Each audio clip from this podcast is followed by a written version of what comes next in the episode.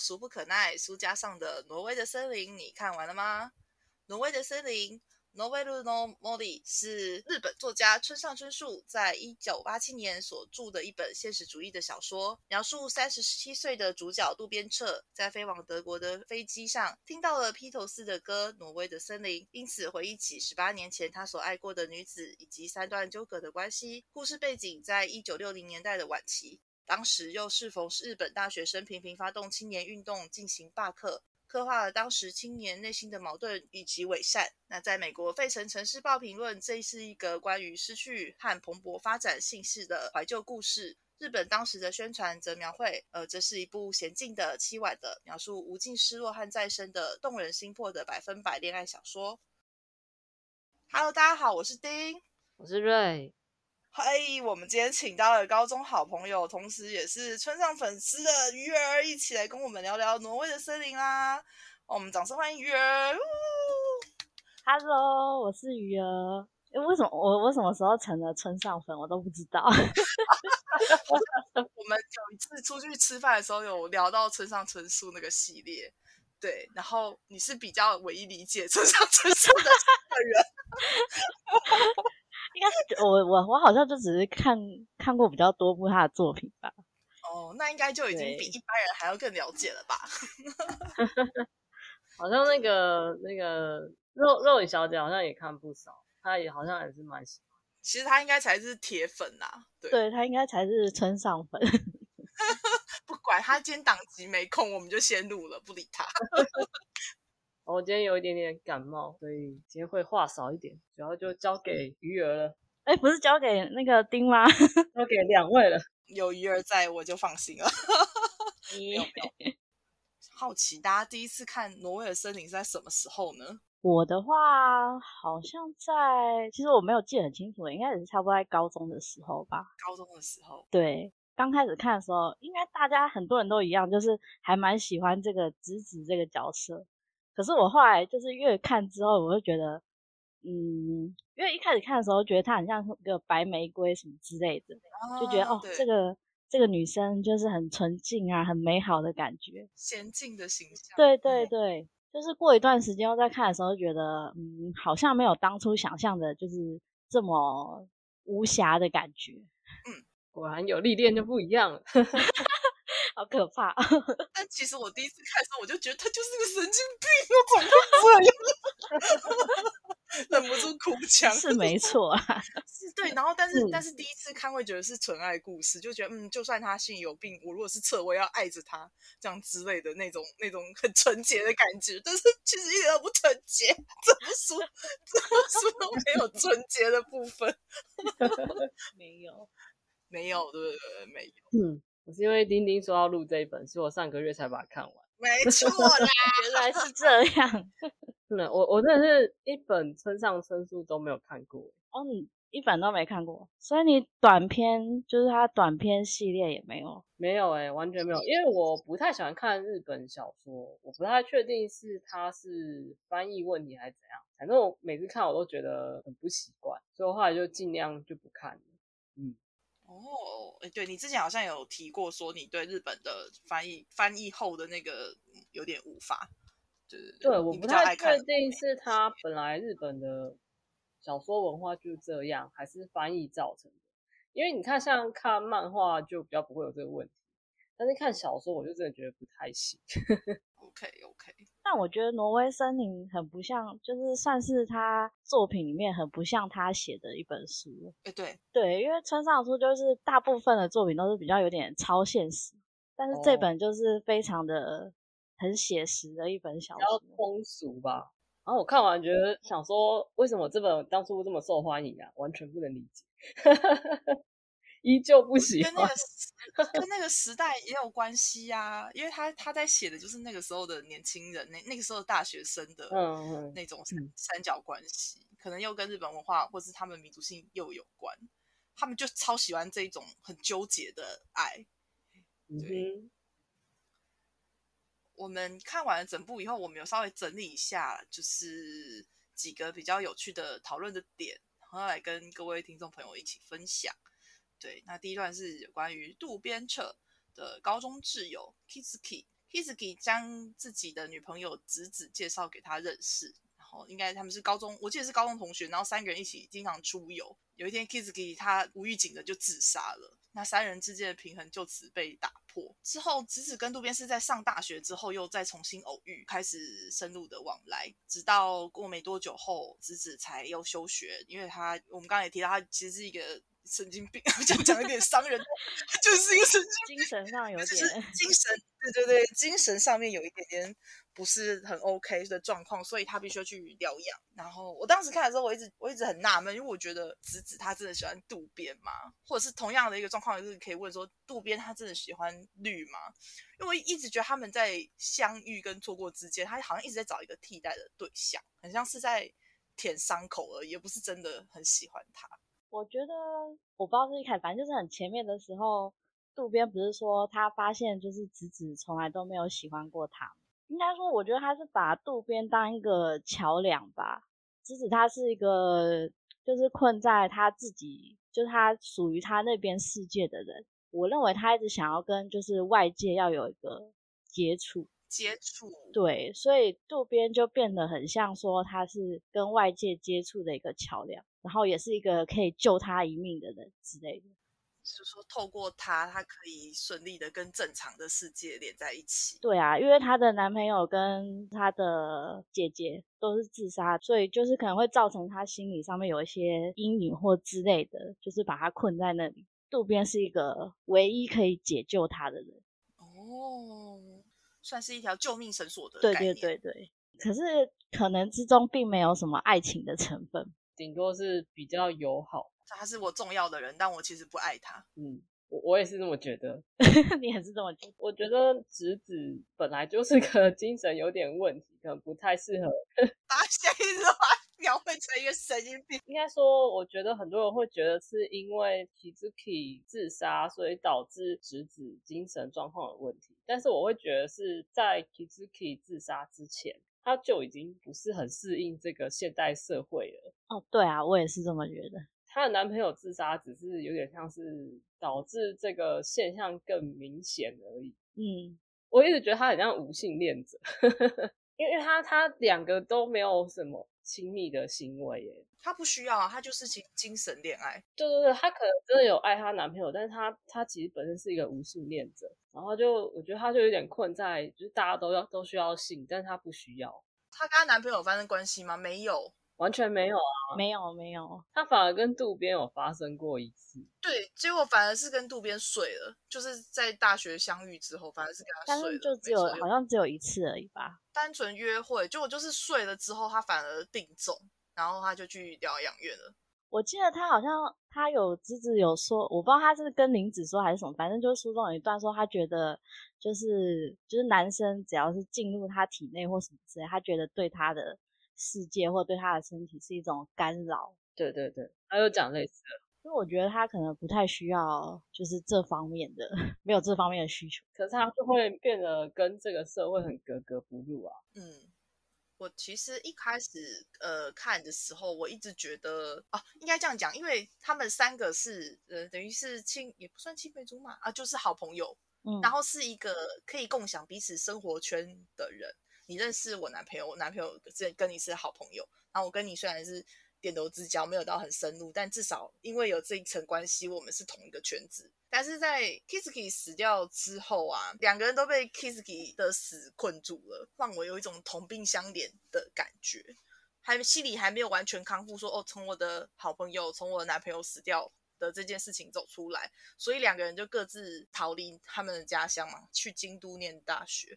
本来是想要逃离那个痛苦的，结果还是就相遇了，就莫名的又相遇了。一开始其实也是相安无事啊，就是就是一般呃约会嘛，没想到又发生了肌肤之情。我觉得那对子子来说可能有点崩坏吧，就是说哦，可以跟我共享秘密的这个人，他终究还是打破了这个关系。对对对，因为我觉得他是一个因为 Kiski 死了，两个人才开始变得亲密，这是一个很不道德的一个 感觉。我自己当时看的心得是这样啊，然后我就觉得他会后来会有点就是视觉失调那样，有一部分也是因为这样吧。但刚刚听你们讲，好像他其实。对 Kiss 好像也没有什么特别爱到那个程度。你说你说你说子子吗？对呀、就是就是他好像不是不是特别因为 Kiss 的死，或是不是因为我我做出了对我男朋友不忠的的问题，而是就是哦，我不能接受有一个男的进入我这样。其实我觉得搞嗯，说不定那个子子跟 Kiski 之间也不一定是就是有爱情欸、啊因为他们不是从从小就开始一在一起嘛，就是青梅竹马的概念。我觉得这会变成一种习惯的感觉，就是你好，你会误以为这个是一种爱情。因为那个后来子子就是不是有一段是生病住院嘛，然后可是 Kiski 并没有一直去医院看他。没错，对这段我就觉得很怪，就是通常你爱一个人不是会一直待在他身边吗？甚至是就是他住院的时候会一直去看他什么之类的，但是他并没有一直去，就好，那这样看起来，我们推测是有一点，确实就是子子不需要性爱，结论是这个。对，结论是子子不需要性爱，他比较像是那一种孤高，也不知道没有到孤高自赏啦，就是但是他至少他自己的界限画的很清楚的，对对对，我觉得像鱼刚刚讲那个就不错，因为渡边的存在，他可以接触到这边的世界来，但他嗯自己、他自己一个也可以过得很好，对。好哦，那大家对于第二个女主，就是二号女主小绿，有什么样的想法呢？绿是他在大学里面认识的嘛，自己贴上来的，对对，还上课的时候自己贴上来，不是吗？硬要跟他搭话。好像还不同系哦，不同系吗？不同系，他只是有选修的同哦，一一样的课是不是？对对对，有点活泼、有点奇怪的一个女生，大家觉得，哎，瑞是说他觉得绿绿超雷吗？你说因为他他为什么超雷？哦，雷到爆哎！为什么？我我一开始觉得还好，就是还蛮有趣的一个人，就是也是蛮有个性，然后跟一般女生有点不太一样那样子。但是后面就我就觉得超雷，因为他他一直强调说哦我有男朋友，可是跟他讲话超暧昧啊，而且他后面后面甚至还说，哎、你要你要拿我当你的自慰对象哦，我希望你可以就是幻想，但但是我一定不会跟你做，因为我现在有男朋友。现在很多女生都是这样，不是吗？对啊，就是我觉得她就是一个很现实、很现实的一个女生啊，就是 OK，高中生还是什么大学生之类。对，假设 现在有一个男的跟你说，好，呃，你你晚上睡觉的时候要想象我干你哦，但是我一定不会干你哦。你会 你可以想象我是你的性幻想，对，但是我有女朋友，我不会碰你。你会觉得这样很 OK 吗？如果是一个还蛮帅，然后身材也可以的男生，重点是外表啊，重点是外外表。可是他就是不好意思啊他就是有没有要跟你交往啊。哦，如果只是生他的那个到底是他的智慧，应该也没有要包含情爱吧？他就只是一个生理的需求啊。就是找一个适合顺眼的对象。就算你要讲，也要就是你真的要追或是什么的时候再讲。他没有要追啊，他他其实就是要追他吧？可是你又还没有，你又没有断干净啊。他他一直在钓鱼，他就是骑驴找马概念嘛。所以所以很雷啊，不会，现在很多女生都这样。就 就很雷嘛，就很雷嘛。没有啦，男生也是，不是只有女生。嗯，我不知道，我如果我如果年轻十岁，我也会觉得绿很雷吧。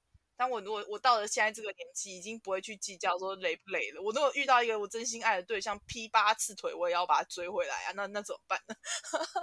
只能说他没有把现在那任断掉而已啊，可是我就觉得，那你就就是你要断了再来，要断干净再来，对啊是不是？对啊，嗯。人生没有那么容易的啦。当然啦，当然一定会有那种纠结的时候或什啊，么的。这很困难啊。就他不想，他还想留着一个后路之类的。对啊，但其实就是一个雷包嘛。有啊，他后来就有就有断的啦。但是我就觉得，那你就是应该就是一开始就断嘛，对啊，就是嗯，可能也没有办法一次断的那么干净吧。他倒是蛮符合那一首披头士的歌的，《对，偷吃的那个剧情。One Side Girl》对，Oh shit 对 I 但是我现在不太了解为什么子子会这么喜欢这首歌。哦，呃对，其实一开始他介绍是说子子超爱这一首，对啊，怎么听起来好像绿比较符合这首歌的感觉就 就是个好像很容易发生关系的嗯的人，对，嗯，廉价的感情，但我觉得剧情来讲，他去疗养院看侄子彻夜聊天的那个剧情，跟歌里面的描述感觉比较类似，就是排除掉说他们是偷情这件事情，那个情景我觉得比较像。哦，陪他聊天的时候，会不会对侄子来说，那个就是他在偷情呢？他的他不需要性，但是他觉得那样就已经是他在偷情了。他爱渡边的方式就是彻夜弹吉他，就是彻夜弹吉他聊好纠结哦，纠结复杂不是杂。她是一个难以理解的女主角。我觉得她就是想法太复杂了。她想要渡边做的，可是渡边就是没有符合她的期待但她也不。会主动跟渡边说你要做什么，对啊，对啊她，那个心思有点太细，对对对，太细腻了。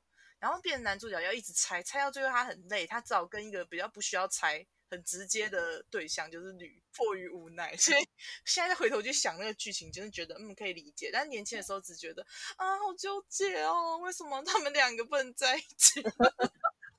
超级低能的感想，啊为什么为什么会这样？这不是纯爱故事吗？对。但现在回头看，没有，他们俩最好不要在一起的，非常的老成，成熟了，成熟了。嗯，这个从设定上来看，就这两个不会有好笑成。在一起永远都是不好的回忆啊。就是你猜我，我猜你，然后当我对你全心全意表白的时候，有时候我没办法把我自己交给你，我只要跟你在一起，我就觉得我有一部分的东，我的内心在丧失。你上我一次，就少一点我的自我的部分。哇，这这女人怎么那么雷啊？好自私哦！他也 没有把，就是他没有强加说他的那个他想要的东西要套在那个，别人的身上，对啊，嗯对，啊，对啊，他他只是说嗯你你不能够这样靠近我，因为我我没办法这样。对啊，所我觉得他算是负责任的在，所以他也跟他说你不要等我啊。哦，你不要等我。那讲到疗养院，刚才有讲到林子，就是他在疗养院的一个朋友。我觉得林子姐的故事有点多余。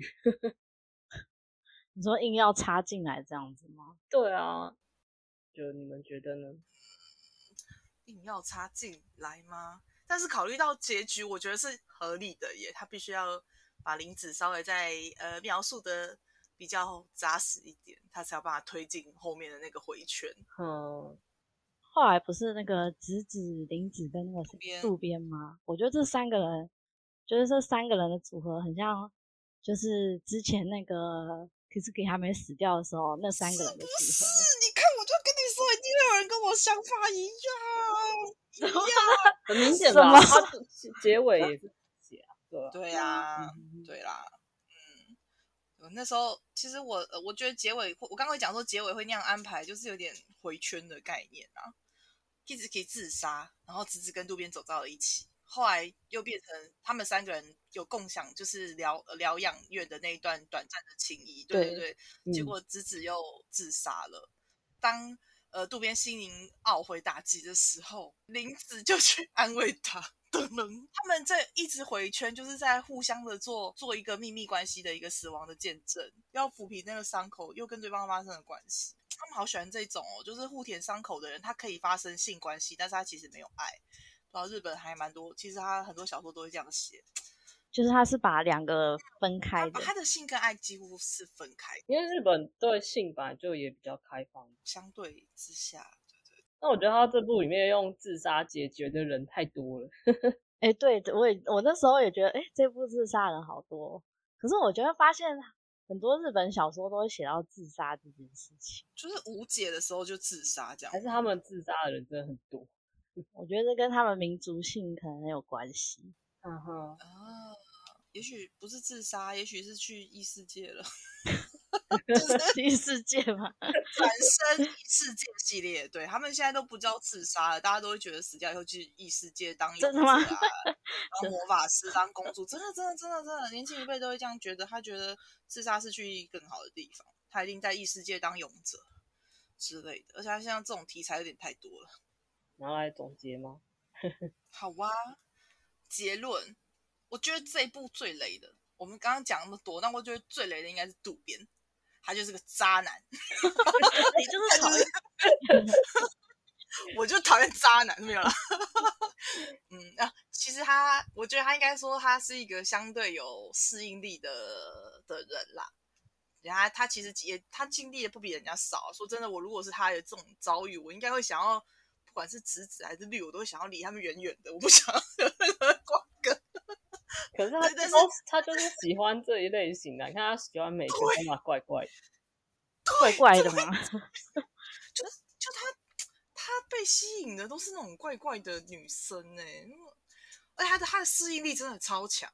就他呃，好好朋友死掉以后，他去上大学，离开了家乡，他可以交交朋友，跟学长鬼混，好像有去嫖妓，是不是？那也不算嫖妓吧，就是约炮，呃，约炮，对，好，你是要那因为付钱？诶，约炮本来就要付钱嘛。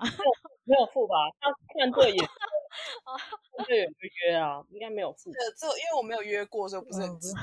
好吧，好哦，应该是有的要付，有的不用付啦，对对对。好，好对，然后他适应力真的超强，他可以那种若无其事、若无其事发生完关系之后，然后隔天就正常。我也不知道，可能男主角就必须要这样，不然故事没办法推进。对对对，但子子子子的适应力相对就比较差，所以他很容易困在自己的一个小小的世界里。不管不管两人三人，他就是旁边人都没办法把那个把他从那个精神创伤里面就把他救出来，这样子。对啊。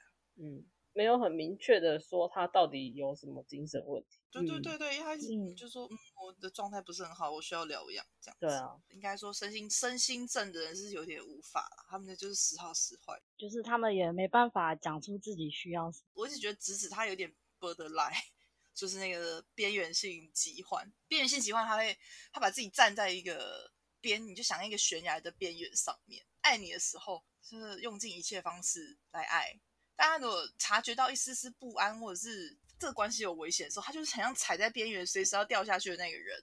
然后他就会有任何一点蛛丝马迹，他都会觉得，嗯，你不爱我了，我必须要做一点什么。我觉得听起来想法很极端。对，但是他可能他在描绘上面好像没有到这样，但是我一直看着，我一直觉得他好好像 borderline 的人哦，他把自己逼到边缘的极限呢。对，后来渡边因为我不知道是因为照顾的太累了吗，还是怎么样，就是后来就是已经跟绿绿比较、嗯、密切了嘛，嗯，只只是为了就是他取到什么点，然后他就去自杀了，那这个也是我一直无法理解的。他真的是一个把自己逼逼在边缘极限的一个人，只能这样说。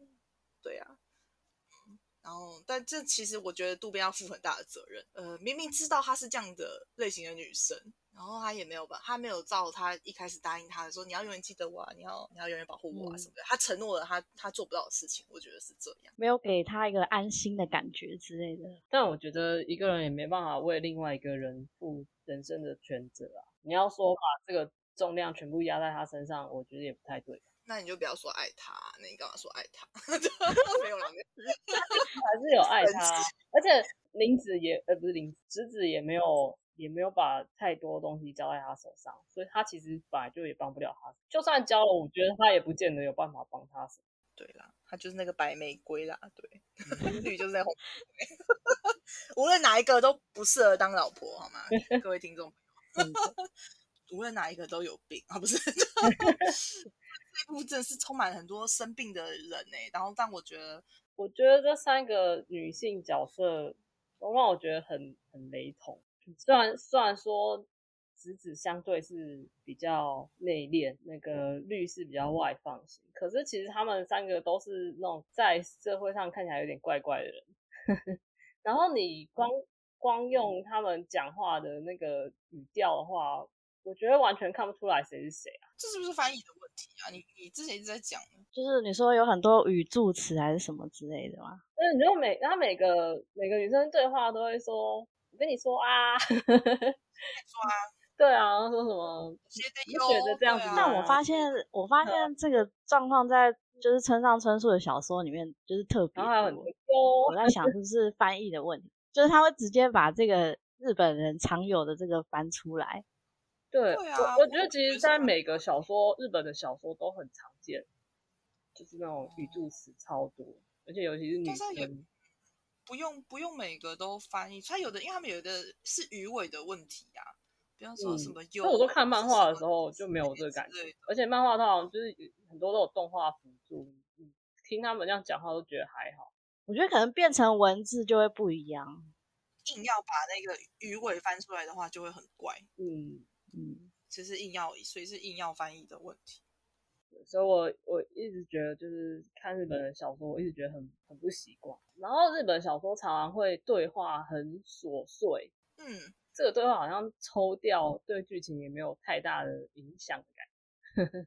很琐碎吗？可是，嗯，应该说日日本日日文本来就很很琐碎，对就是就他们连平常讲话都 语言的关系还是这样对。对，可是我会觉得剧通常会你要比较精炼啊，就是虽然说有的有一些琐碎的对话是展现说这个人个性或什么，但是通常还是会有一还是要精雕细琢一点。嗯，你不会说每个人都很琐碎嘛，因为有的人讲话是比较有重点式的、啊，有的人就是讲话比较哩哩啦啦，那当然就会很琐碎。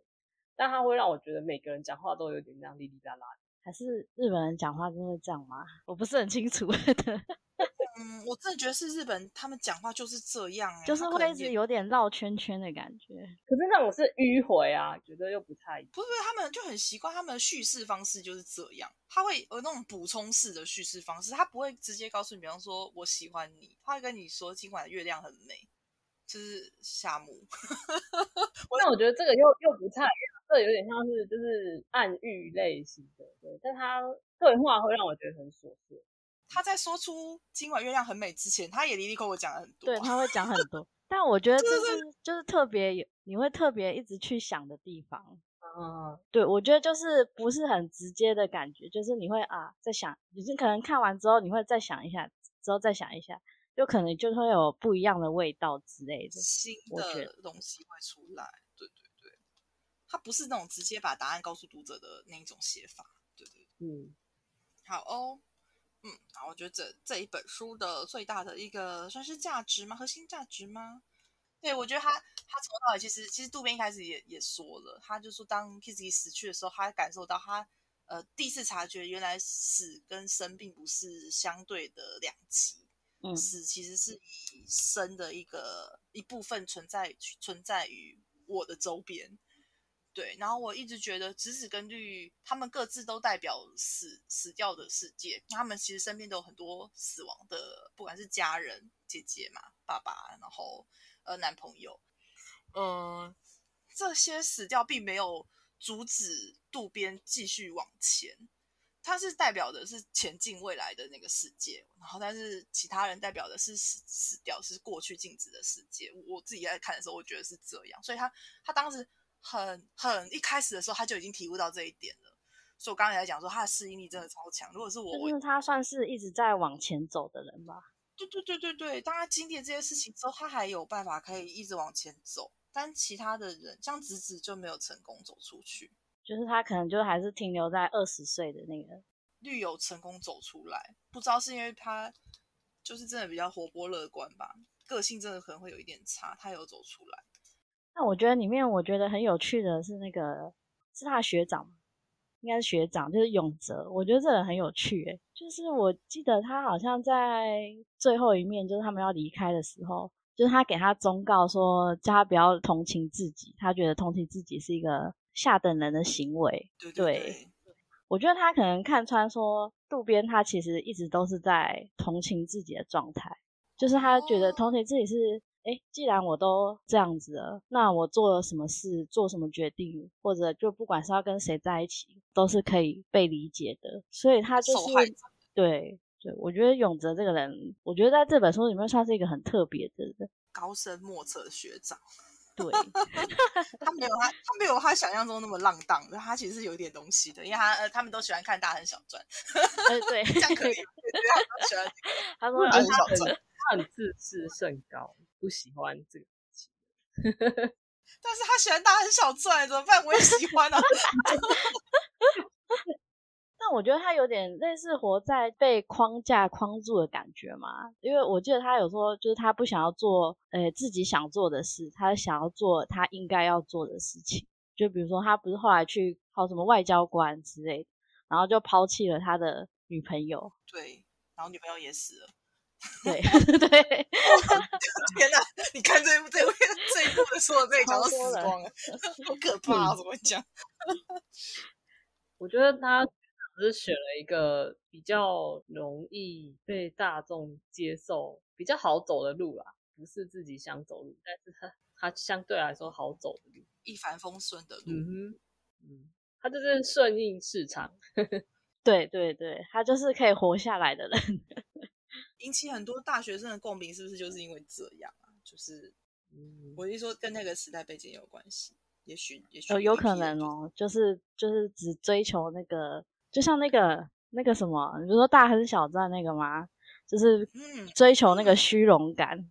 难怪他喜欢，然后他终于可以找到那个共鸣，然后他觉得男主角也喜欢，所以我们一定是同一类人，其实根本不是，根 本不是，男主角就是一个嗯嗯好渣，男主角跟他蛮类似的吧？对啊，就是同一类啊，同一类，对啊，这确实是同一类型。同一类型，嗯对，好双渣，诶太生气了，其实我看完之后，我就突然想到一件很奇妙的事情，因为你们就是说要录这一集，所以我要去把它看了一次。然后我只是看完，我就突然想到一件事情，就是我发现，就是爱情是一个很独裁的一种东西。嗯嗯，像比如说，人家说爱嘛，像什么友情啊，或者是你对亲人的爱情，都可以对一对很多人，但是你爱情你就只能为什么就只能一对一？这不是就是感觉有点奇怪吗？如果你想要开放性关系的话，如果你就是我可以理解说，其实我后来可以理解说，就是有些人可以一次就是爱爱很多人，嗯，哦，可是我可能自己没办法接受吧。就是我可以理解，但是没办法接自己没办法接受这种事情。嗯这么说倒也是哎、就可能如果我男朋友要这样子的话，我可能就嗯，掐死他，可是因为每个人会有嫉妒心啊，嫉妒心吗？对对啊，所以你没有办法接受接受有人跟你共情。呃，我我我之前还有看有看到一个漫画是吉永史的《全都因为爱》，现在好像绝版。它里面有一个篇章，就是有一个女生，她就是她的恋情都不是很顺利。她小时候的教育就是她爷爷跟她说，不要把人分等级这样子。